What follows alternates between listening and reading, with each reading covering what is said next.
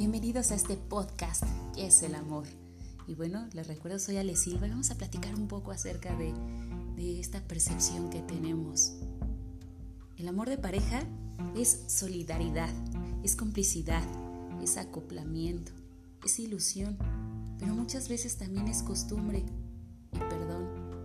Cuando nos enamoramos por primera vez, nos hacemos ilusiones, inventamos o creemos que somos Romeo y Julieta y miren que detrás de estos personajes hay una muy triste historia. Vivimos en el aire, nos rodeamos de películas románticas, de libros de poesía y de todo lo que llega a representar el amor. Pero muchas veces desobedecemos los consejos y reglas que nos imponen nuestros padres.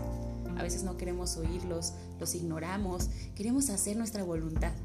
En fin, es así como a veces vemos cómo ha pasado el tiempo, miras hacia atrás y te arrepientes de todo lo que has hecho y hasta te avergüenzas si ese amor no prosperó pero esto es parte de la experiencia, del vivir día a día.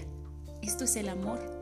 Y se dice tanto de este sentimiento y se cree a veces que esto se experimenta únicamente cuando se está enamorado de una pareja. Pero el amor auténtico o el amor consciente es aquel propio templo interior, aquel que te sostiene en un estado general hacia la vida, que refleja tu actitud hacia sí mismo, hacia las personas y hacia todos los seres de la humanidad. Amar auténticamente es desarrollar deliberadamente la capacidad de dar, de desear el bien y de pensar lo bueno en el amor. Es abrir el corazón para dejar fluir todo lo auténtico. De todo lo que proviene de tu esencia espiritual implica tener una actitud de bondad y bienestar en aquellos pensamientos para el bien mutuo. Cuando al fin llegamos al matrimonio, nos acostumbramos a nuestra pareja, trabajamos y nos ayudamos mutuamente, hacemos de nuestra casa un verdadero hogar de familia. Pero ¿qué pasa cuando uno de los dos por cuestiones de vida o de destino falla o llega a una traición? Y por supuesto te preguntas, ¿dónde quedó el amor?